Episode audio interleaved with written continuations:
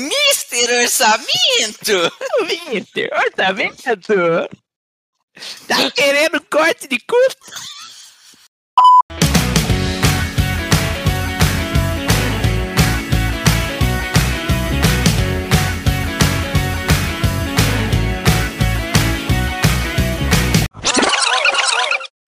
Fala galera! Tá começando mais um Sabe o que eu acho? O podcast que não espera o galo cantar pra te informar!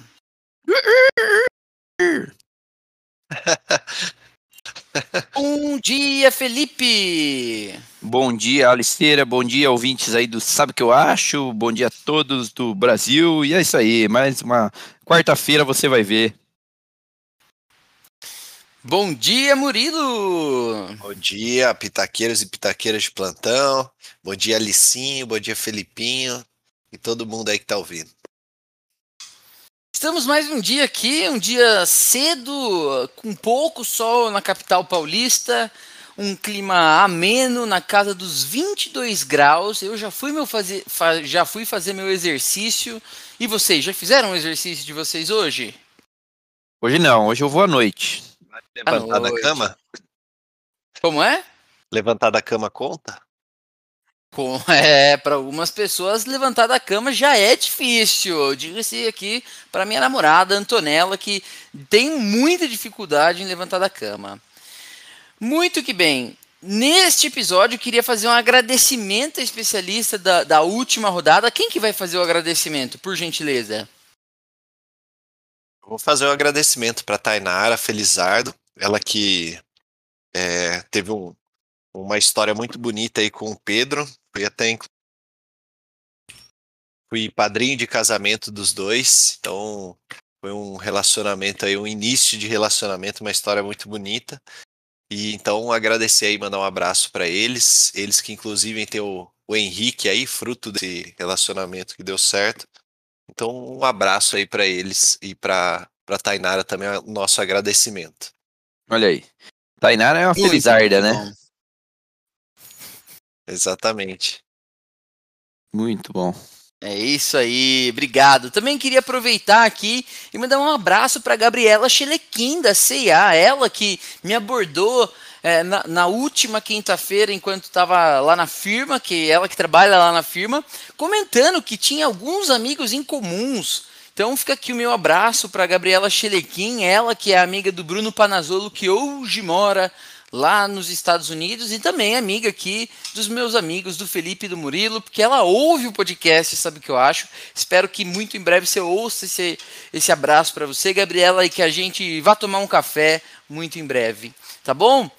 Também queria aproveitar e mandar alguns outros abraços aqui, mandar um abraço para o Cleitinho WS, da WS Barbearia. Queria mandar um abraço para Vitória Leone, da Vitória Leone mesmo, de Itatiba, para o Marcos Gama, para o Reinaldo Paulino, para o pessoal aqui do meu Telegram. Falando em Telegram, vocês devem ter visto aí, ouvintes, que é, o, o, aquele verdinho inimigo do Telegram, ele caiu aí por um tempo, assim como todas as outras redes sociais que fazem parte da família daquele outro azul. Então ficou aqui uma oportunidade para você que ainda não usa o Telegram, começar a usar o Telegram, assim como recomendou o meu amigo Bira, é, para falar no nosso grupo via Telegram. Então tá aqui o meu abraço também para o meu amigo Bira, que recomendou no dia 4 de outubro falar pelo Telegram.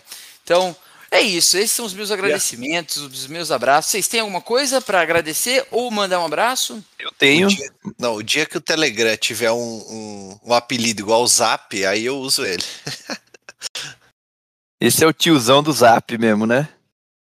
É o tiozeira. Eu tenho dois abraços aqui que é, de pessoas que reagiram aí ao nosso último episódio. Um abraço pro G, o nosso querido amigo aí, Jefferson Valdir da Silva, já foi especialista aqui do programa. Gostou aí da, do, da temática do episódio de, de relacionamentos, só, só não vai poder ouvir porque ele é um gado aí, faz mais de 10 anos que tá amarrado na, na chibata, mas é um... Ficou curioso aí pelo conteúdo. E, e, o, outro abraço vai para Tatiane Rodrigues também, falou: Ah, esse eu preciso ouvir. Então, aí, um abraço aí para os nossos ouvintes, seja para os ouvintes que estão amarrados em nome de Jesus há muito tempo, ou para os ouvintes aí que estão procurando a sua, sua cara metade, como, como o próprio Giovanni e a Beatriz Souza, que sugeriram a, o, o, a temática do último episódio. E o G me cornetou, ele falou que eu, com 30 anos, solteiro ainda, só namorei uma vez, fui dar pitaco de como iniciar o relacionamento. Errado não Errado tá, ele não tá, né? Mal sabe Exatamente. Ele, mal sabe ele do episódio de hoje, né? Uh, é isso aí, muito bem, muito bem. Então, feitos os devidos agradecimentos, bora pro Hoje na História! O Hoje na História, para mim, é muito legal, porque vamos, vamos falar aqui de um cara que foi pioneiro da aviação na França e nasceu no dia 6 de outubro de 1888, mesmo dia que a gente grava aqui o, o podcast, esse episódio, só que nós estamos no ano 2021, para que fique registrado. Nascia lá em Saint-Denis, o pioneiro da aviação francesa, que eu vou tentar deixar com que vocês adivinhem quem foi. Podem chutar alguns nomes franceses aí, vai, um minuto para vocês ficarem chutando nomes franceses. Charles Leclerc, Pierre Gasly. Legal. É, é, Jean-Claude Van Damme. Não, de, não de, de Gaulle, de Gaulle. Eu sei a resposta. Erraram. Santos Dumont. Errou, ele é brasileiro, Santos Dumont, filho. Mas ele se desenvolveu em Paris, se você bem sabe, rico que era. Porém, aí tem a teoria que o Santos Dumont era meio pé de rato. Os caras bons mesmo foram os americanos que fizeram lá, os irmãos Wright. Ah, saiu, ah, mama gringo. Saiu. Ah, é, cara, mama gringo. é mó Zé, Zé Ameriquinha, né? Vocês não sabem nem o nome do avião que o cara fez e vão querer discutir comigo. Ah, pela madrugada, é brasileiro. Olha lá, olha lá não sabe o nome do avião. É, que, que não bis. sabe que. É, 14 bis, que 14 bis é o que o Catupa come bis é viajando que eu como. em uma rodada só de, da abertura da caixa do bis. Tudo bem, tudo bem, eu vou falar. O nome dele é Roland Garros. Como que vocês não sabiam? Que coisa, né? Roland Garros aqui, o pioneiro da aviação francesa. eu também. Se você pergunta quem foi o Roland Garros, no máximo que eu vou falar vai ser, foi um tenista tal. Mas ele, na verdade, foi o primeiro o pioneiro da aviação francesa, e ele ficou famoso por ter realizado a primeira travessia aérea sem escalas do Mediterrâneo, que durou aí 7 horas e 53 minutos, lá no dia 23 de setembro de 1913. E mesmo apesar, é, ele conseguiu completar mesmo um motor tendo falhado sobre a Córcega. É, ele teve uma breve passagem pelo Brasil, né? Não nessa viagem, mas ele ensinou pilotagem em São Paulo. E o, o legal é que, juntamente com o Eduardo Pacheco, lá em 1912, é, cada piloto estava voando um avião, né? E eles realizaram a primeira viagem aérea São Paulo, Santos, São Paulo. Então fica aqui o nosso. É... Ah, fica aqui o nosso lembrança aqui por nascimento do Roland Garros, que também foi piloto durante a Primeira Guerra Mundial. Só, só para entender, o, o nome dele é, é Holland e o sobrenome é Garros? O nome dele é Roland e o sobrenome é Garros. Que loucura, eu achava que era tipo um. Dois sobrenomes, ou sei lá, o nome de um campo de tênis. ThyssenKrupp. É, era tipo, o, o ThyssenKrupp era o Alfred, só que ele não era o ThyssenKrupp, mas que legal, então vai ser, vai, se a gente fosse traduzir aí, seria mais ou menos como Ronaldo Barros. Isso mesmo. Entendi. É isso aí, perfeita tradução do francês.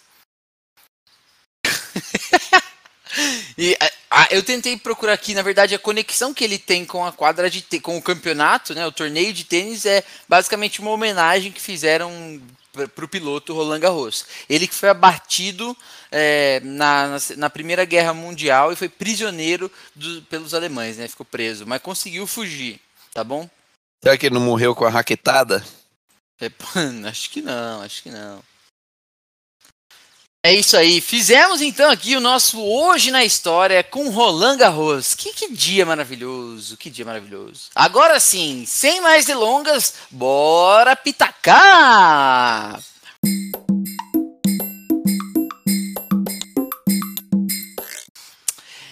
Ouvintes, durante aqui alguns episódios do Sabe o que eu acho, nós já discutimos como trocar de emprego, né? Falamos um pouco do que você deve fazer se você está infeliz com seu emprego atual. Nós falamos sobre como encontrar uma nova oportunidade, falamos sobre a importância das conexões em outro episódio, explicamos como você pode pensar, né? Estruturar a sua mudança para que ela não seja uma mudança muito abrupta.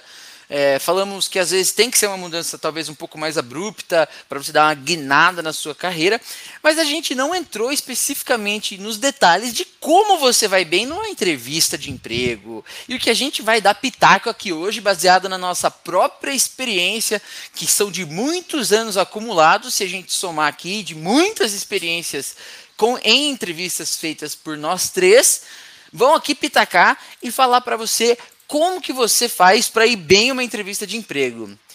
Então, o tema de hoje vai ser como ir bem em uma entrevista de emprego e o que eu quero realmente saber é perguntar para o meu amigo Felipe a coisa mais importante e quero saber se ele pensa nisso e se ele tem clareza sobre isso.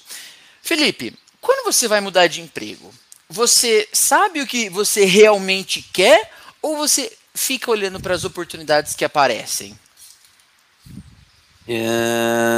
Nas vezes que eu mudei de emprego, eu fiquei olhando para as oportunidades que aparecem, mas eu sabia que eu queria é, sair do lugar onde eu estava. Acho que dá para saber o que você quer fazer e dá para saber que você não quer ficar mais em algum lugar. Então, são dois bons, duas boas possibilidades de, de clareza. Mas você tinha clareza sobre o que você queria ou você tinha clareza sobre que você não queria mais estar naquele lugar? Uh, eu tinha mais clareza sobre o que eu não queria, que eu não queria estar em determinado lugar, mas também tinha um pouco de, de clareza do que eu queria, não 100% em alguns aspectos, mas já tinha algum, algumas coisas ali que é, balizariam minha decisão. Perfeito, muito bem. E no seu caso, Murilo, você já trocou de emprego alguma vez? Conta para os nossos ouvintes. Então, por isso que eu falei que o G ia cornetar de novo, né? Porque depois que eu saí da faculdade, eu tô no mesmo emprego já há sete anos já. É o novo, é o novo Virgílio lá da CCR. ai, ai. Mas enfim, não. não. mas, mas é até por isso que a gente traz especialista, né? A gente pitaca aqui e depois a gente traz alguém com conhecimento de causa. É isso aí, tá certo. Você hum, já trocou internamente de emprego, né? Dentro da, da sua empresa? Já, já troquei de função, de área, esse tipo de coisa já aconteceu. Boa. E você sabia que, que você queria uma coisa diferente daquilo? Você estava mais incomodado com a situação onde você estava ou você queria muito uma, uma vaga? Então, das vezes que eu troquei, duas vezes é, foi meio que uma oportunidade surgiu que eu não estava esperando. E uma vez fui eu que pedi porque eu não estava não tava satisfeito com a função que eu estava desempenhando. Então, duas vezes foi meio que tipo assim, me chamaram para uma vaga. Então eu não estava buscando, mas teve a oportunidade e uma vez fui eu que conversando pedi mesmo para trocar. Muito bem, muito bem. Nós vamos tentar abordar agora três, três aspectos, como a gente sempre faz aqui, sobre o autoconhecimento na hora de fazer a troca de emprego, porque isso é um balizador muito importante na hora de você se preparar para ir bem numa entrevista. Então, antes de entrar nos aspectos sobre o processo seletivo em si, que é o que a gente vai discutir de forma estruturada aqui, a gente precisa montar meio que uma base de autoconhecimento em alguns aspectos, e a gente escolheu três aqui, poderiam ter muitos outros aspectos, mas o nosso foco é sempre tratar dos aspectos financeiro, lógico e o, o humanístico. É... Então, o que a gente vai fazer aqui é tentar entender, por exemplo, no aspecto financeiro. Murilo, que tipo de clareza eu preciso ter na hora em que eu, em qualquer uma das situações, nas situações em que eu quero mudar de emprego e estou ativamente procurando por um emprego, e na situação em que eu não estou ativamente procurando por um emprego, mas uma oportunidade aparece, uma, um headhunter, uma empresa entra em contato com a gente para uma possibilidade de vaga, que aspectos financeiros eu preciso levar em consideração em cada uma dessas situações para estar bem preparado do ponto de vista do autoconhecimento? Então, dos aspectos financeiros, basicamente se resume ao salário e os benefícios. Então, quando você está procurando, ou mesmo que não esteja procurando, o aspecto financeiro a ser avaliado é se você vai ter é, um aumento de salário, se vai ter um, benefícios melhores, é, ou se a composição, salário mais benefícios, vai ser melhor do que a da anterior. Isso é mesmo que você fique na empresa ou se você vá para outra empresa. Principalmente quando é para outra empresa, que as diferenças costumam ser maiores, né? Então aí, por exemplo, tem essas diferenças é, salariais, às vezes uma empresa paga mais variável do que a outra. Então, tipo assim, você tem que fazer a conta, né? Às vezes o salário é menor, mas o variável é maior. Então, qual que é a chance de eu conseguir esse variável? Ou então é, paga mais salário, só que os benefícios são menores. Então to, todos esses aspectos financeiros têm que ser avaliados. E, inclusive, já vai uma dica aqui para as pessoas que, que é, estão procurando tal e desejam pensar nesse aspecto. A Robert Half tem um guia salarial. Então, se você digitar guia salarial Robert Half, você vai encontrar um, uma página para download onde você põe o seu nome, sobrenome, e-mail e você baixa o guia salarial, onde tem várias posições, várias é, funções com a respectiva média salarial dessas funções. Então, você consegue se basear é, com base nessa tabela, nesse guia, se, a, se você está é, numa vaga que está te pagando menos, ou então, se você está procurando assim uma, por exemplo, você é analista e está procurando uma vaga de gerência. Então você já tem uma base de quanto que é um salário médio no mercado e quanto que você pode pedir numa entrevista de emprego.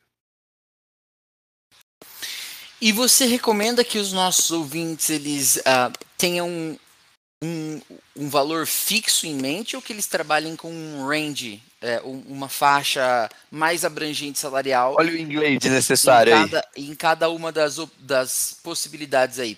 Por exemplo, é, quando eu sou abordado, eu sou por uma, por uma empresa, eu devo é, pedir mais, mais do que quando eu estou procurando ou não? Como que você estrutura isso nos seus casos?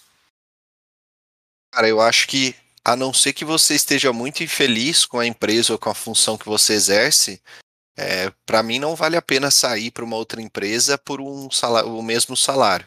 Então, se você está procurando uma vaga fora, tal, é, até mesmo na própria empresa, às vezes você vai sair por uma, por uma outra vaga, para um, um cargo maior, se não tiver um, pelo menos um, um bônus ali, né, uma diferença, às vezes não vale a pena. E tem outra coisa que eu esqueci de falar também no aspecto financeiro e que, e que ocorre muitas vezes é a que é chamada de pejotização. Ou seja, você é, vamos supor que hoje você está num, num, numa função registrado na CLT e tal, é um assalariado, e aí você segue uma. Você está procurando uma vaga que ele está oferecendo um regime de PJ, ou seja, você vai ter que abrir uma empresa vai emitir nota fiscal e vai receber via pagamentos da empresa. E aí, por que, que você tem que fazer a conta? Porque você vai ter que incluir todos os benefícios que recebe hoje, inclusive tipo 13 terceiro, esse tipo de coisa, que não vão ser pagos é, quando você vira um PJ. Então, isso também no aspecto financeiro é, é, bem importante você considerar nesse cálculo. Inclusive, tem sites aí que você faz a conta, tipo, ah, se eu recebo é, 5 mil reais CLT, o quanto que eu teria que receber como PJ para ser o equivalente a esses 5 mil reais.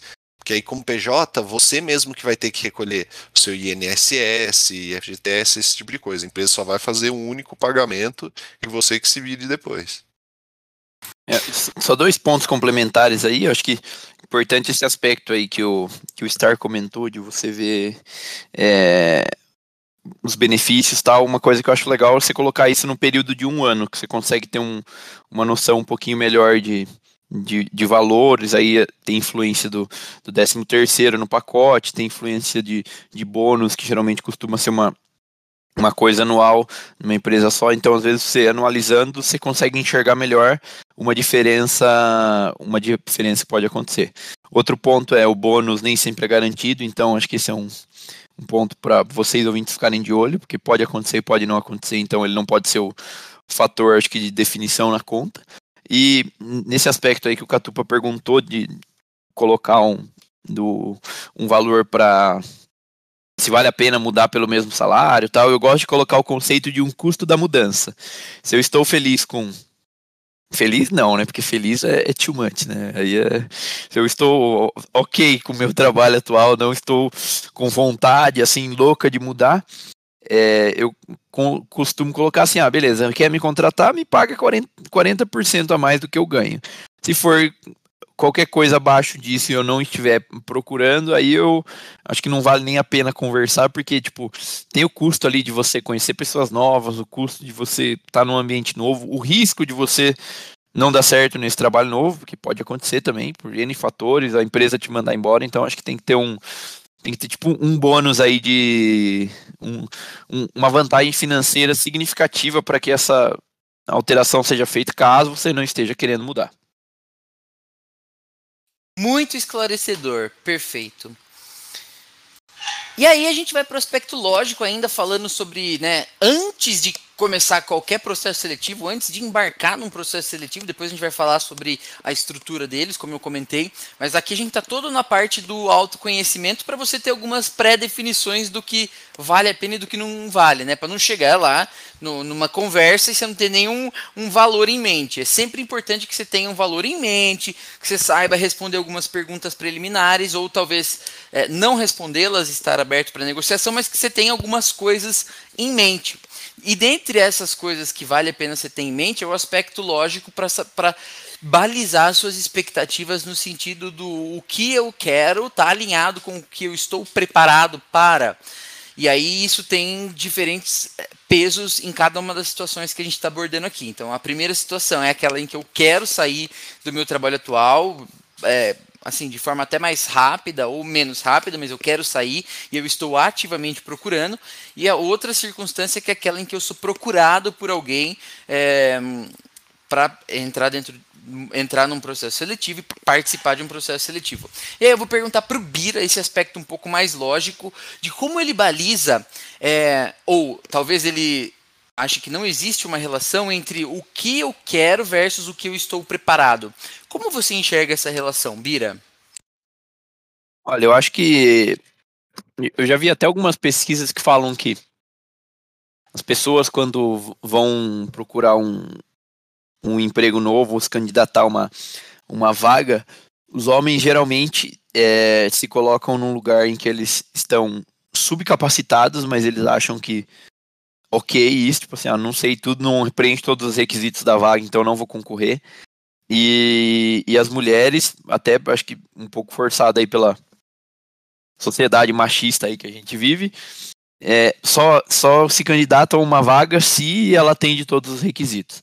Então acho que tem um pouco disso, é, pensando nesse viés de é, querer algo que está preparado. Geralmente um, o descritivo das vagas que você vê por aí é o primeiro bom indicador para a gente avaliar. E nesse caso, eu acho que a, essa posição de, pô, você não precisa atender tudo. É, estando agora do outro lado ali do que a empresa quer, do que a empresa espera dos contratados, agora estou passando por alguns momentos de busca de pessoas tal. Você enxerga que, pô, quem descreve aquilo ali costuma ser o RH, que não tem uma noção exata de tudo que, que vai acontecer na, na empresa. É, tem algumas coisas que a, acaba entrando ali na, na descrição da vaga mais como um filtro para para tipo você ter no final das contas menos candidatos ali no, no, funil final porque hoje em dia com o nível de desemprego que a gente tem também aqui no Brasil é, o número de pessoas que se candidatam para qualquer vaga é elevadíssimo então é, acaba sendo meio que uma, um, um filtro indireto assim, você coloca alguma coisa como diferencial ou alguma, alguma função ali. Mas eu acho que a gente nunca vai estar 100% preparado para uma, uma vaga nova, porque você não conhece sistemas, pessoas, as coisas da empresa. Então, acho que isso é, é algo que a gente tem que entender que sim, mas a gente pode estar pode estar melhor preparado e eu acho que tem alguma, algumas coisas aí. Você pode estar num momento que você quer fazer uma mudança de, de emprego, cansou do seu trabalho atual, não aguenta mais, quer fazer uma mudança de, de carreira, de área, você pode fazer uma, uma, uma, uma prévia, uma preparação de, dessa mudança, começar a estudar por conta, seja fazer uma pós-graduação, seja fazer um curso online, seja procurar um. É, fazer coisas no seu trabalho que não são do seu escopo, mas são de, de áreas ou de coisas que você gostaria de começar a fazer. Então, acho que aqui tem um pouco de proatividade. Se você é, é, antes de aparecer uma oportunidade para você se ficar um pouquinho mais preparado. É um pouco daquela frase lá. É, na internet a gente consegue aprender tudo. O que falta são pessoas com vontade, né? Então, acho que tem esse, esse aspecto aí. Dessa possibilidade, então, você pode aprender por cursos, pode aprender é, por conta própria fora do trabalho, pode aprender no, até no próprio trabalho, é, e, e aí seja antes de você fazer a mudança ou depois. É, e, e, o depois aqui é tem algumas funções, algumas empresas e algumas vagas que acabam dando a possibilidade de, pô, eu não sei fazer tal coisa aqui do que vocês estão me pedindo, mas a empresa entende que o seu perfil pode ser apto para fazer aquela coisa, que tipo, você vai fazer um treinamento mesmo, um the job, entrou, depois você aprende e tal. Então acho que hoje tem as empresas de vanguarda aí têm buscado muito mais é, o comportamento é, as, as competências da pessoa ali em relacionamento, em, em soft skills mesmo, é muito mais do que, tipo, competências técnicas. Ah, você sabe mexer no software tal, tal, tal. Então, acho que esse é um, é um aspecto positivo hoje em dia, mas de fato ainda você não consegue fazer uma transição para uma. Pô, eu quero ser açougueiro, nunca fui açougueiro, não sei nem tirar o boi do caminhão, sabe? Então, acho que é um. Tem que ter um, um pouco disso. E, e nesse e se você está querendo mudar e, e, fazer alguma. Se preparar previamente para essa mudança, é importante que você dedique algum tempo fora do trabalho também para isso. Vou estudar, vou fazer alguma coisa, seja à noite, seja final de semana, você vai ter que gastar um, um pouco de energia ali, porque toda ação gera uma reação. E, e, e não só para isso, mas também para procura de emprego. Porque você pode estar tá querendo mudar também, e não adianta você ficar parado esperando vai vir um recrutador, vai vir um headhunter me procurar, não sei o que tal. É, acho que hoje em dia a procura ativa funciona muito bem, seja uma procura ativa por vias de, de sites, plataformas aí, como LinkedIn, vagas, enfim, entre outros, ou até por, por pessoas que você conheça, para você usar o famoso QI ali, que é o quem indica, né? Então aí eu falei um monte de coisa aí, mas para mim tudo isso faz parte da lógica aí de da de você entender o que você quer e de entender se você está preparado para uma mudança de trabalho.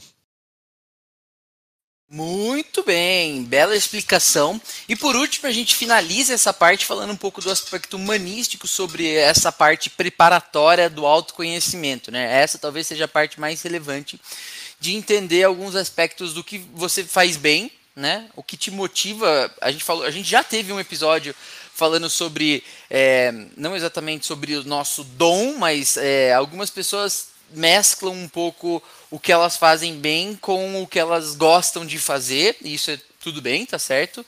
Mas é importante pensar de forma um pouco estruturada nessa hora, quando você está fazendo um mapeamento do que você quer e por que, que você embarcaria numa entrevista, sendo qualquer uma das situações que a gente está discutindo aqui, a que você procura ou que você é procurado. E esse, esse aspecto humanista que eu, que eu chamo é o que te motiva em um trabalho. Eu gosto de pensar sempre em prós e contras, é, fazer realmente uma lista de coisas que me motivam porque eu gosto e o que, que eu imagino do outro lado, né? O, o que eu melhoraria. E usar sempre essas perguntas durante é, o, o, o momento de preparação, para eu tentar parar para pensar nisso. Às vezes a gente sabe o que a gente. A gente acha que a gente sabe o que nos motiva, mas se a gente não para e pensa de forma mais estruturada, a gente não sabe nem como responder isso numa entrevista de emprego. Né? Então é, é sempre importante fazer essa autoavaliação é, antes mesmo de ser abordado para uma entrevista e fazer de forma constante.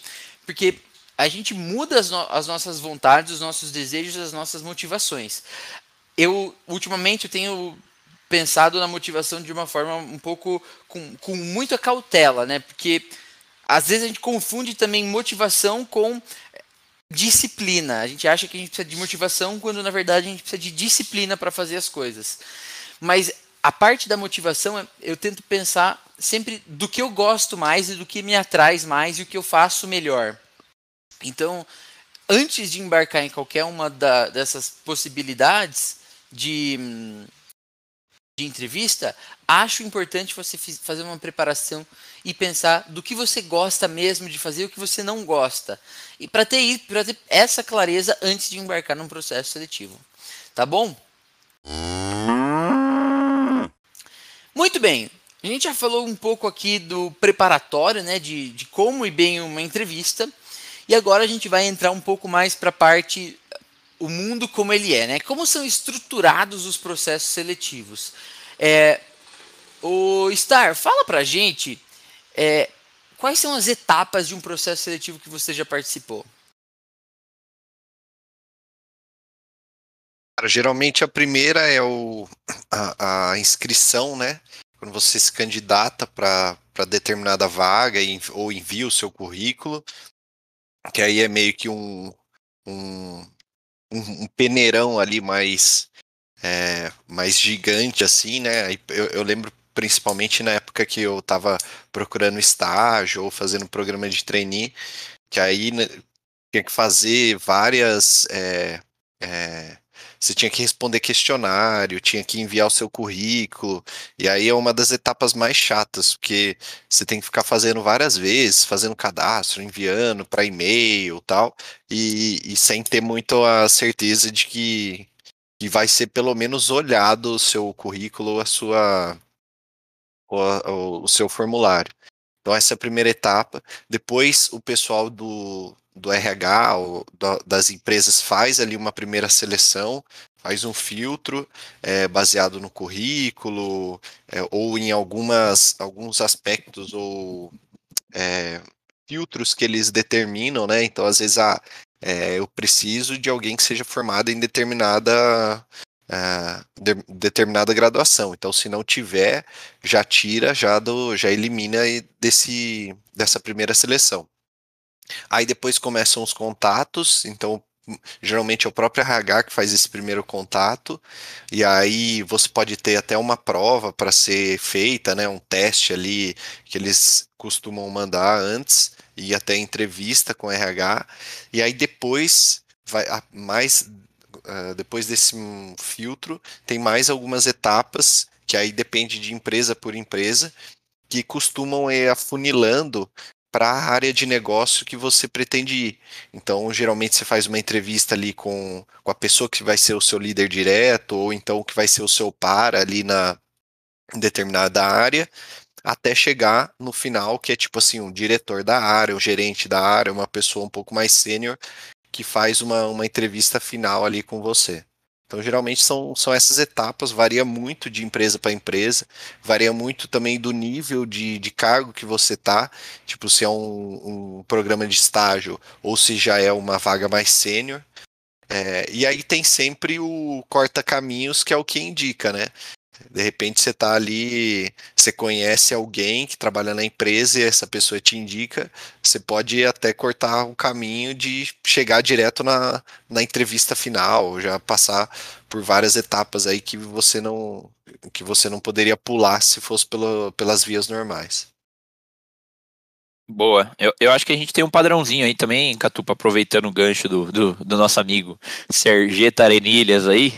É, eu acho que a, essas etapas iniciais aí de, de questionários tal, e principalmente com o RH, eu encaro assim mais como uma etapa ali de, de pré-requisito mesmo, para ver se você tem um, um, um, match ok com a, com a vaga, se você atende ali, tipo assim, ah, você já trabalhou com tal coisa, você tem pelo menos o conhecimento de tal ferramenta, porque vai ser importante, é, ver se você já esteve naquela indústria, coisas do tipo. O RH faz um pouco dessa validação ali e também para ver se você não é doido aí, com perdão da palavra, para ver se você não é um, um zureta aí. Então, acho que o RH faz um pouco disso.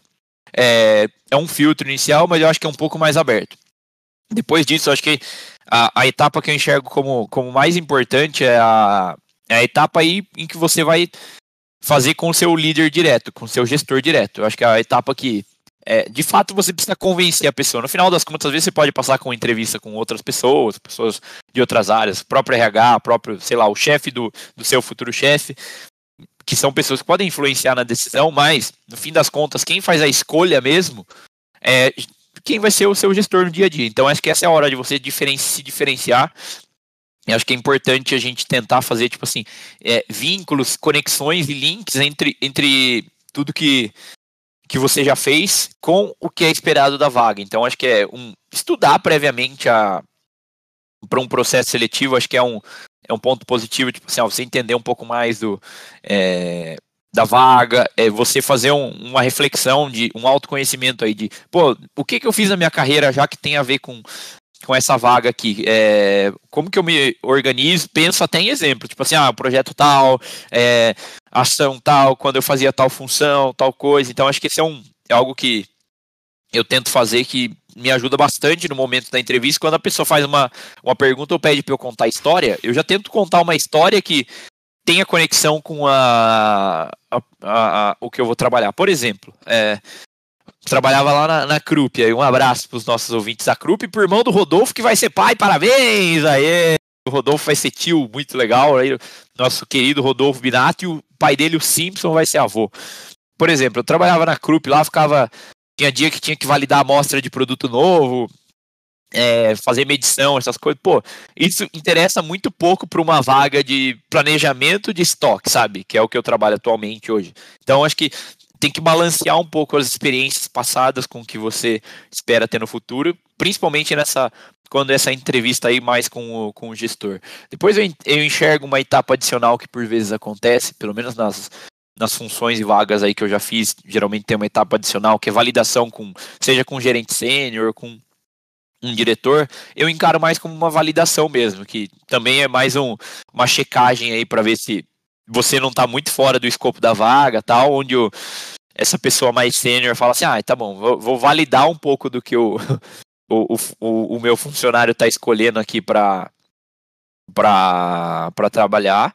Então, mas eu não encaro como uma etapa assim que você tem que estar tá muito preparado. Por vezes essa etapa da com pessoas de um, de um nível mais alto, talvez elas te perguntem coisas um pouco mais estratégicas. Ah, tipo assim, o que, que você enxerga é, é, para a empresa, como que você pode fazer tal coisa diferente tal, mas eu acho que não é o, o grande ponto de decisão. A decisão mesmo deve vir com a pessoa que seria o seu a sua liderança direta ali, tá ok? Eu tenho dois pitacos aí para complementar. Um é algumas empresas analisam as redes sociais da pessoa. Então, se você tem o seu perfil aberto lá com fotos comprometedoras, é, pode ter certeza ali que, que eles avaliam isso, levam em consideração e às vezes pode ser isso que está te, te afetando aí no, na sua escolha ou nas suas entrevistas. É, outra coisa que é importante falar também, o, o Bira comentou aí do, da experiência, ah, que às vezes ele é, não cita ou seleciona as experiências que ele tem, que ele teve anteriormente. Para as pessoas que não têm experiência, que tipo nunca trabalharam, principalmente quem está fazendo entrevista de estágio, vale a pena você levar coisas pessoais que, que possam agregar. Então, por exemplo, se você participou de algum é, como é que chama? É projeto social, se você participou de algum voluntariado, essas coisas contam bastante, é, principalmente para quem não tem experiência, porque quando você está fazendo uma entrevista de estágio, é difícil você é, falar sobre experiências de trabalho, né? Geralmente é o seu primeiro emprego ali, a sua primeira experiência é, formal com o trabalho. Então vale a pena você citar essas coisas, e mesmo coisas assim do cotidiano, de casa, citar exemplos de, de organização que você tem em casa, isso é válido para você mostrar alguma aptidão para essa função que você está tá prestando o processo. Ô Star, eu, eu não concordo, eu discordo que as empresas procurem por, por redes sociais, tipo Facebook, essas coisas. Eu nunca vi isso acontecendo. Eu né? também então, não. Na hora que eu falou, eu, que é peguei. muito tiozão da sua parte fazer esse tipo de comentário, cara. Não sei se a sua empresa faz isso. Eu não trabalhava aí nem ferrando. É, e acho que. É, é liberdade de, de expressão, né? Conseguir. conseguir... Exatamente, exatamente. Ter a sua rede social ali. Eu entendo que, eventualmente, uma posição, talvez uma posição mais estratégica, aí tô falando, pô, o cara é um CEO da Caixa Econômica Federal, um diretor, não sei o que, os caras podem dar uma olhada tal. Mas nós aqui, pé de rato do rato, esses cocô da, nem, do mosquito cara da nem rede social tem, esses caras nem Então, rede social por, tem. por isso. Então, acho que Mas eu- procura sim.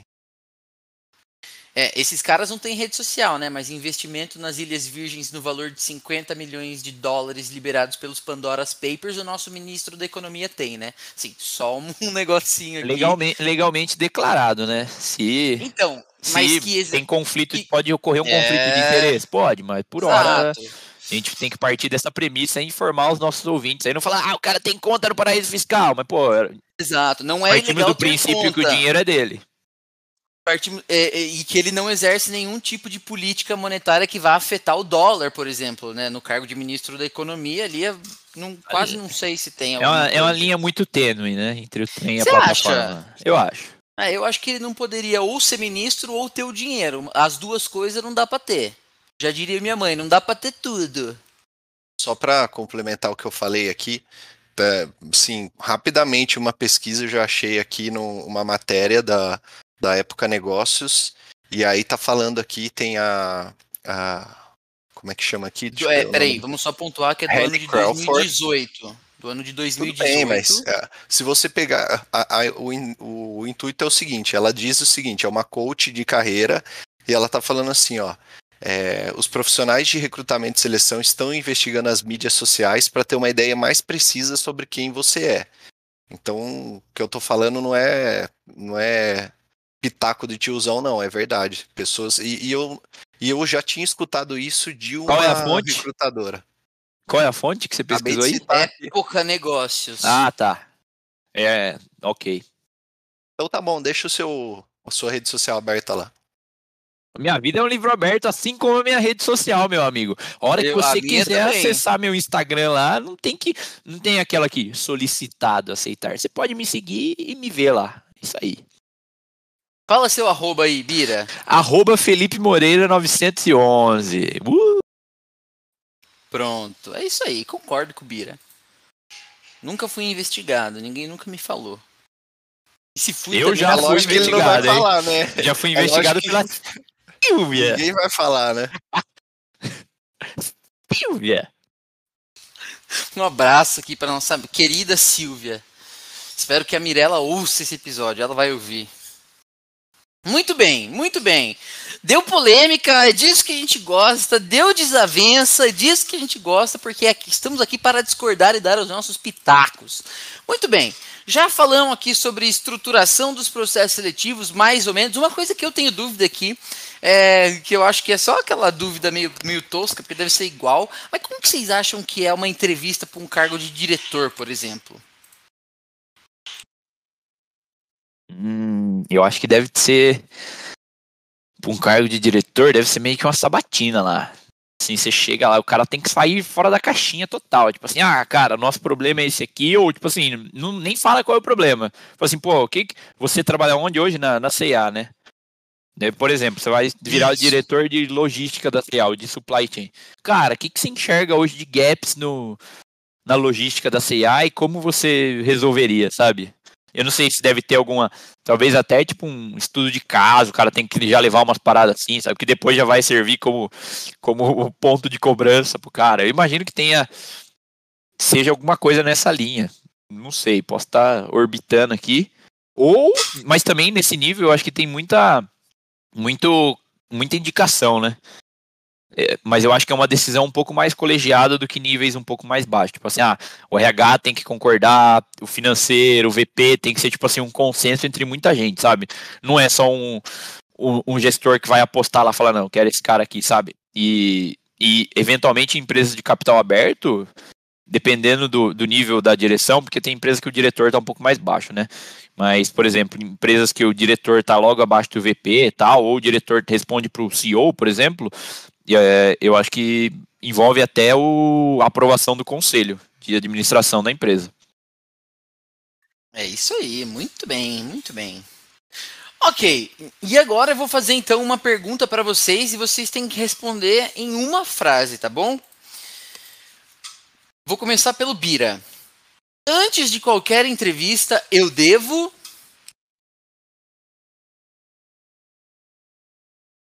Me preparar. É, não se preparou para responder essa pergunta. né? É. Demorou, pelo que eu percebi. Eu ia falar cortar o cabelo pra ele. É, fica aqui o pitaco pra Mirella. Antes de qualquer entrevista, o Bira deve o quê? Cortar o cabelo. É isso aí, concordo, Star. Passei na última com a cabeleira do Zezé, hein? É, mas, É. mas você deu, um, né, não deu uma baixada aí. Deu, deu um Foi tapa na pantera pro meu, pro meu, o meu querido diretor Estevão. Estevão não vê a uruca que tava lá no meu cabelo. Um abraço aí pro Estevão, grande fã de Los Bigodones. O próximo passo vai ser quedar-se fã de. Sabe o que eu acho? E depois vamos cambiar para a língua espanhola. Muito bem. E você, Star? Antes de qualquer entrevista, eu devo. É, pesquisar sobre a empresa. Muito bem, muito ah, bem. eu não sei se eu concordo, viu? Eu não sei se eu concordo. Essa, tem essa história aí de ah, que é importante, você vê lá. Tem uma parte de pesquisa que é ok, que é um negócio de valores e tal, mas você entender quais são as unidades de negócio, onde que a empresa foi formada, não sei o quê. É, eu não sei se é tão relevante assim, sabe? É, Eu acho que o único ponto essencial de pesquisa é você entender quais são os valores da empresa ali e, e, de novo, você fazer a sua preparação, seu estudo com base nesses valores. Tipo assim, pô, o valor da empresa é trabalhar em equipe, eu vou pegar os exemplos lá de trabalhar em equipe. E- Eu, essa eu acho que é uma pesquisa relevante. Só que é, essa parte um pouco mais burocrática, né? Ah, como que tá a ação da empresa, como que tá não sei o quê, eu acho que isso aí é, para mim foi, nunca foi relevante nas, nas entrevistas que eu fiz, né? Talvez eu possa ter errado, porque teve várias que eu não passei, né? Então... Mas eu tenho um pouco dessa percepção. aqui. Por isso que você não passou em várias. Mas não sei, o Catupa, o Catupa é um cara que gosta de estudar, faz, vai mais a fundo nessa parte da empresa, tal, se prepara, faz um deep dive. Qual que é a sua percepção disso, Catupa? Você acha que Não, eu, eu acho que? Eu acho que nem o RH, por exemplo, nessas conversas de RH, sabe tanto quanto eu sei quando eu vou para uma entrevista. Às vezes eu estou tão mais preparado em relação às áreas de negócio, como que elas se conectam, do que o próprio RH. Então, às vezes eu tenho mais propriedade para falar sobre o próprio RH, porque não fizeram uma pesquisa direito. Mas eu acho extremamente relevante que você converse com pessoas que trabalham lá. Eu tenho dificuldade, às vezes, em abordar alguém com quem eu nunca tive contato para fazer perguntas. Mas tem gente que é meio cara de pau e fala e comenta que, ó, tô num processo seletivo, queria saber se a gente poderia, se poderia me contar um pouco tal. E isso é, é muito comum em algumas culturas. Na nossa não é tanto. Mas se eu tiver um conhecido na empresa, acho que uma das coisas fundamentais que eu gostaria de fazer antes de uma entrevista é conversar com essa pessoa para entender, primeiro, com quem é a pessoa que eu vou falar. Eu não gosto de chegar numa entrevista e estar despreparado sem saber quem é a pessoa que vai estar do outro lado. Então, geralmente, eu faço uma pesquisa no LinkedIn para entender quem é o recrutador que vai conversar comigo, quem é o diretor da vaga, como que a estrutura está organizada antes da pessoa me contar. Porque eu gosto de me preparar para isso e saber que tipo de conexão faz mais sentido. Mas eu já tive problemas por pesquisar demais e saber demais sobre as coisas. Então, eu acho que às vezes tem que o, se preparar muito pode ser até um pouco nocivo no processo seletivo. Eu acho que é, é interessante dosar, mas eu não descarto a necessidade de conversar com alguém que trabalha na empresa para entender um pouco do mood da área. Eu acho que essa é Sim. uma das fontes mais seguras para você ter uma percepção real. E aí é importante você tentar entender se é, aquela área, qual é a percepção de outras áreas. Você não precisa necessariamente conversar com alguém que vai trabalhar na área em que você está participando de um processo seletivo, mas se você conhecer alguém que tem uma- um olhar sobre aquela área, como a empresa enxerga, como as outras áreas enxergam aquela área e assim por diante, sabe? Ah, quem é o gestor? Como é trabalhar com esse gestor? Essas são perguntas interessantes de se fazer. Sim. E, eu- e só o último ponto aqui, só sobre se preparar muito, eu acho que pode ter um fator aí também de, de, de pressão e você ficar muito tenso ou responsabilizado ou tentar tipo assim colocar tudo que você viu e que você pesquisou e que você acha relevante ali numa entrevista e, e ser menos você mesmo sabe? Que às vezes é, é importante você conseguir contar um pouco mais. Então acho que é, é bom tomar esse cuidado aí que às vezes a essa preparação em excesso pode trazer isso aí também. É eu concordo bastante muito bem muito bem Star dicas para cada uma das etapas agora. Nós vamos fazer um bate-bola rapidamente, um você, um e aí vai um o Biriba, e a gente vai falar assim, para cada uma das etapas, qual que é uma dica que, que vocês dão. Então eu vou começar aqui, nós, eu vou elencar quais são as etapas aqui que eu listei. Eu tenho etapa de consulta, consultoria, né, quando alguma consultoria de recrutamento vem te abordar etapa com o RH, ou seja, é, a gerente de, de, de, recrutamento, a pessoa responsável pelo RH da área, ou em geral, o RH da empresa mesmo, para qual você vai fazer entrevista. Etapa com o gestor da área, etapa com o diretor da área, e aí, porventura, uma etapa com o vice-presidente da área. É, do, do negócio, né? Então eu queria que cada um de vocês falasse uma dica, e eu também vou me incluir nessa, para cada uma dessas etapas. Então, começando por você, Star, depois vai o Bira, depois eu, uma dica para etapa de consultoria. Tem um amigo consultor. Não, mas é verdade, cara. Você tem um alguém que trabalhe para uma empresa de recrutamento e seleção, que é, é, um bom, uma boa chance ali de você conseguir mais oportunidades. É uma pessoa que está tá em contato com oportunidades, o tempo todo. E se você for amigo dela, se você não precisa ser amigo, mas conhecido, e, e demonstrar que você está procurando, com certeza você vai ser lembrado. Até porque eles têm meta de indicação de currículo. Então, cara, a qualquer oportunidade que ele puder te indicar, ele vai te indicar. Bira, é, eu acho que a etapa de consultoria que você está chamando aí, para mim, ela é muito similar ou por vezes até a mesma que a etapa do RH. Tem empresas que não usam a consultoria. Então, vou dar uma minha dica já vai ser dupla. É, eu acho que nessa etapa é importante você pensar na sua trajetória de, de carreira, ou seja, de, de experiência profissional ou experiência pessoal, se você não tiver experiência de, de trabalho, alinhada com a vaga. Então, aqui você tentar contar uma história simples até, tipo, em, em highlights, porque é o que o RH está mais interessado, é, para ver se de fato você está alinhado com a vaga. Então é pensa na sua trajetória e tenta fazer uma uma conexão aí, uma conectar, odeio essa palavra, com, a com a vaga que você está procurando para que você não seja tão aprofundado em uma parte técnica do seu trabalho, se tiver uma parte técnica, porque a consultoria nunca vai saber tão detalhadamente o que é, por exemplo, sei lá, uma Exato. parte estatística de uma coisa que você faz. Então, gaste zero do seu tempo tentando se preparar para essa etapa do ponto de vista técnico. É, é aquela frase pra... lá, ó. Boa, eu vou, vou, só complementar. É aquela é, um quilômetro por, por um centímetro. Aqui seria o um quilômetro por um centímetro. Se você tentar ser um pouco mais é, geral, mais genérico ali no, na sua trajetória, mas que faz sentido com a vaga, sem aprofundar. Muito bem, é isso aí. Beleza, etapa de RH, Star. Cara, acho que é essa que o Bira falou aí, é meio que um, um complemento dessa da consultoria. Eu acho que é não, não focar em tanto em aspectos técnicos, mas em coisas pessoais ou, ou, atributos ali que, como o Bira falou, não demonstra que você é louco.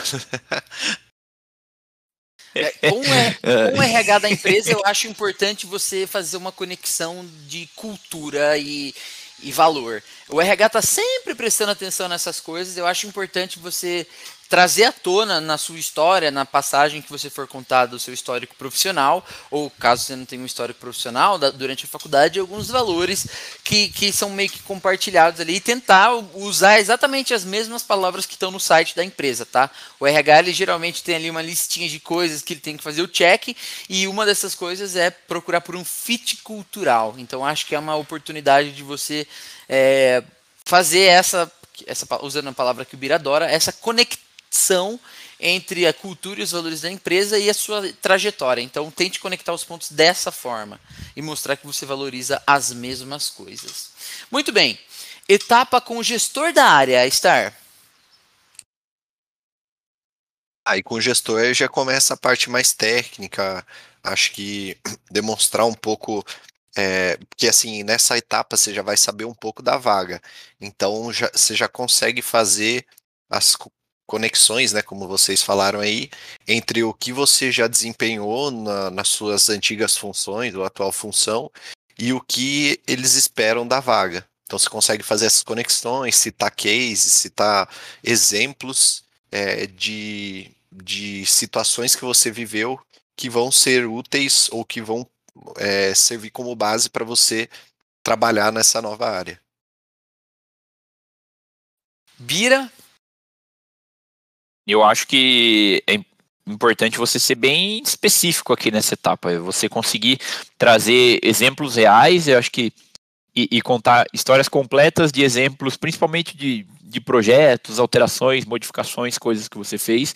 Você tentar ser, ser menos genérico, mas bem em linha com o que o Star falou aí, de você estar. Tá, agora você já conhece um pouco mais a vaga, já entende aí toda é, expectativa um pouco do que você tem, e de novo fazer a conexão do que você fez com o que você vai fazer, mas sempre com exemplos práticos. Acho que é um, uma coisa boa e importante ter é, esses exemplos um pouco já mapeados. Tipo assim, ó, você fazer um mapeamento lá. Exemplo de uma situação que você foi líder. Exemplo de uma situação que você convenceu as pessoas. Exemplo de uma situação que você fez uma grande mudança, sabe? Que você tomou uma decisão difícil. Então, você tentar mapear alguns exemplos desse aí. E hoje em dia, com a facilidade até de você fazer uma entrevista online, cara, você deixa ali um papelzinho no canto anotado, ou até divide a tela, cara, para responder e ajuda muito. Então, acho que esse seria um, você tentar ir já pegando o bordão da outra frase, você, em vez de você ser. É, agora você tem que ser um quilômetro em um centímetro. Nem tanto, talvez, porque você vai precisar contar a história toda ali, mas acho que é legal você se aprofundar e, e, e contar histórias de ponta a ponta, de exemplos. Exatamente. A minha, o meu pitaco vai muito em direção a isso. Você conseguir ao mesmo tempo que você é específico, ser conciso. Ninguém quer saber que a cor da camiseta que você usou quando você conseguiu tomar uma decisão era azul com bolinha. É observatório. Então, observatório. Exatamente. Você não, é, é, aqui é uma linha muito tênue entre você exagerar e você deixar de dar informações importantes. Então, é muito importante um exercício aqui de preparação que você escreva. Eu adoro quando eu tenho que. Adoro, não, né? Mas eu tenho que escrever para entender o que, como vai soar quando eu falar. Às vezes, na emoção que você está contando uma história, você acaba dando muito detalhe de coisa que você não precisa dar detalhe. E escrevendo isso ajuda você a conseguir ser mais conciso. Né? É uma prática que ajuda né, a ser conciso. E eu tenho um exemplo que, que eu não passei numa entrevista, vou, é para uma empresa de tecnologia, aí, um marketplace, uma empresa americana de marketplace que atua aqui no Brasil, mas é bem menor do que aquela outra amarela. É, e começa com A e termina com Zon. E essa empresa, cara, eu fiz uma entrevista há bastante tempo por uma vaga que era para trabalhar com planejamento de estoques, igual o Bira faz hoje. E eu estava trabalhando numa área que era de é, remanufatura, totalmente oposta.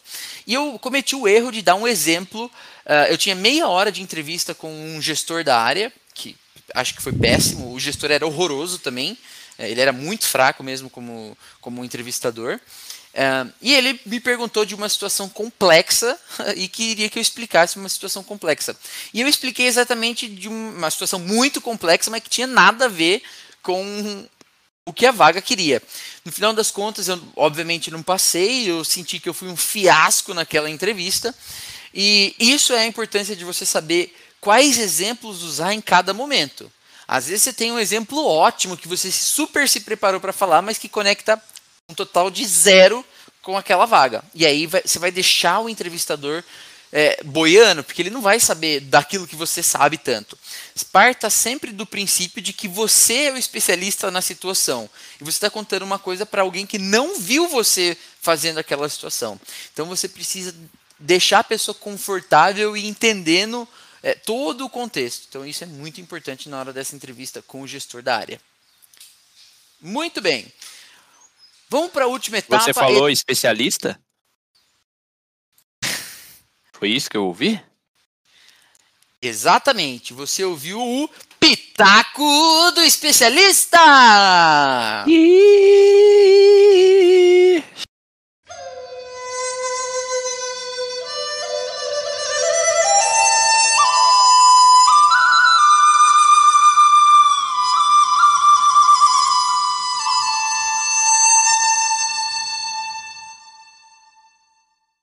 tudo bem? Me chamo Juliana e sou Head Hunter da Robert Half há quase quatro anos e vim aqui conversar com vocês, responder umas perguntas que sempre me fazem. Espero que ajude vocês.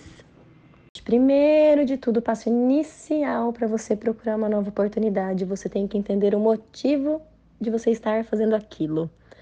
Porque eu quero trocar a minha empresa para uma nova. Pode ser remuneração, pode ser é, oportunidade de crescimento, pode ser motivação, pode ser para uma empresa melhor, uma empresa dos sonhos, enfim. Primeiro de tudo, pensa nisso. Vamos lá. Depois do primeiro passo, você já pensou, você já sabe o real objetivo de você querer se candidatar nessa vaga, você precisa confiar no headhunter ou na pessoa que está te entrevistando. Pois essa pessoa tem total interesse em te apresentar para a empresa te apresentar para o gestor da vaga. Então, confie e fale o máximo que você puder de você e das suas experiências. Se venda. Essa, a primeira aparência é a que fica. Então, não se esqueça de pequenos detalhes como planeje-se para chegar no horário marcado da entrevista ou ligar o Teams ou o Zoom no horário combinado. Cumprimente o entrevistador com um aperto de mão firme, claro, se for presencial e estiver permitido pós-Covid. Mantenha o contato visual sempre com o entrevistador, olho a olho, independente se a entrevista é pessoal ou virtual. Não tire o olho do seu entrevistador. Jamais, em hipótese alguma, fale mal do seu atual ou do seu antigo empregador. Isso fica ruim para você. Seja sincero com o seu real motivo da saída do outro emprego, ou se for o seu atual, enfim. Fale a verdade, jogue limpo, não minta. Giliana, quando que eu falo sobre minha pretensão salarial? Vamos lá, gente. Nunca fale na fase de namoro, ou seja, na primeira etapa do processo. Tente esperar até a segunda ou terceira entrevista, é o mais sensato. Que é naquele momento que você já percebe que tem uma reciprocidade entre você e a empresa. E aí você pode falar tranquilamente do seu salário. E não insinue que dinheiro é seu único motivador. Embora a gente saiba que dinheiro, para a maioria das pessoas, é o maior catalisador para a decisão de mudar de emprego ou não, vamos lá, discutir o salário durante a entrevista inicial ou pôr no seu currículo, no e-mail de apresentação, valoriza que você liga muito para os cifrões ao invés da oportunidade e experiência que você pode adquirir na empresa. Então, vamos lá, retomando, Fale sempre na segunda ou terceira entrevista. Fale, gente, certifique-se de que você está deixando espaço para negociação salarial. Mostre que quando você falar sobre o seu salário, você deixou uma margem e que você é flexível em relação ao mesmo, tá? Passou a fase do sofrimento, da ansiedade, você passou na entrevista, recebeu a ligação do Red Hunter ou do RH falando: Parabéns, Fulano, você foi aprovado, esperamos você aqui no dia tal. Chegou a hora temida, falar com o atual empregador. E agora? Normalmente, seu atual empregador vai te oferecer uma contraproposta, ou seja, vai oferecer um salário maior, um cargo melhor e outros benefícios que ele possa te fornecer em curto prazo. Não se esqueça que isso ele está fazendo para prevenir os problemas que a empresa possa ter com a sua saída do grupo. Ou seja, é uma motivação da empresa para oferecer a contraproposta para você e não está ligada à valorização sua. Ou seja, se você aceitar essa contraproposta, pode ser que você leve apenas em conta questões financeiras, que ao longo prazo não vão ter grandes importâncias. Gente, é de extrema importância que você se lembre dos reais motivos que lá atrás te fizeram buscar uma nova oportunidade. E fique atento de verdade para não perder essa oportunidade de trabalhar numa nova empresa com políticas diferentes, com chances de promoções, com valorizações dos empregados por conta dessa contraproposta que você recebeu só no momento que você foi pedir a demissão. E sempre saia do seu antigo empregador, do seu atual empregador com as portas abertas. Ninguém sabe do dia de amanhã e a gente tem obrigações a cumprir, a gente teve eles quando a gente precisava, então vamos valorizar também, né, gente? Juliana, tá bom, mas você só falou se eu for aprovado. E se eu for reprovado, como que eu faço? Gente, ser reprovado numa entrevista de emprego é a coisa que mais acontece. Vamos lá, você está competindo com pessoas tão boas quanto você. Pode ser que dê certo, pode ser que não dê, bola para frente. Nós, Red Hunters, estamos aqui para ajudar vocês. Ou seja, a partir do momento que você teve um contato com a gente, a gente vai estar tá com seu currículo, seu currículo em mão e a gente vai estar tá disponível para atender vocês a hora que vocês precisarem.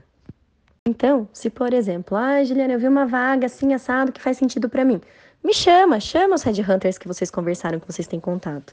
É total interesse nosso ajudar vocês, tá bom? É isso, pessoal. Um breve apanhado aí de entrevistas de emprego, algumas dicas. Se quiser mais dicas, quiser dividir seu currículo comigo, me chama no LinkedIn Juliana Fontana ou se cadastra no nosso site roberthealth.com.br. O currículo sempre será bem-vindo lá. Obrigada, gente.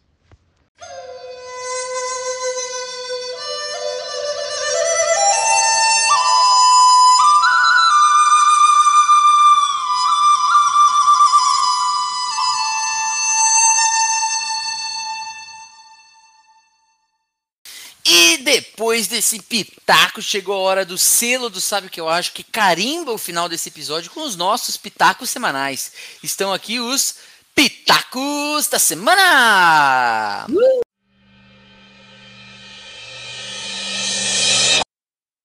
Uh, faça uma mudança ativa de emprego e de trabalho comece a procurar oportunidades, envie seus currículos, se cadastre em sites e plataformas, mas também se prepare para quando a oportunidade chegar, seja fazendo cursos, é, simulações, estudos, é, mudando a sua perspectiva dentro do seu próprio trabalho, para quando o cavalo selado passar, você, você conseguir montar nele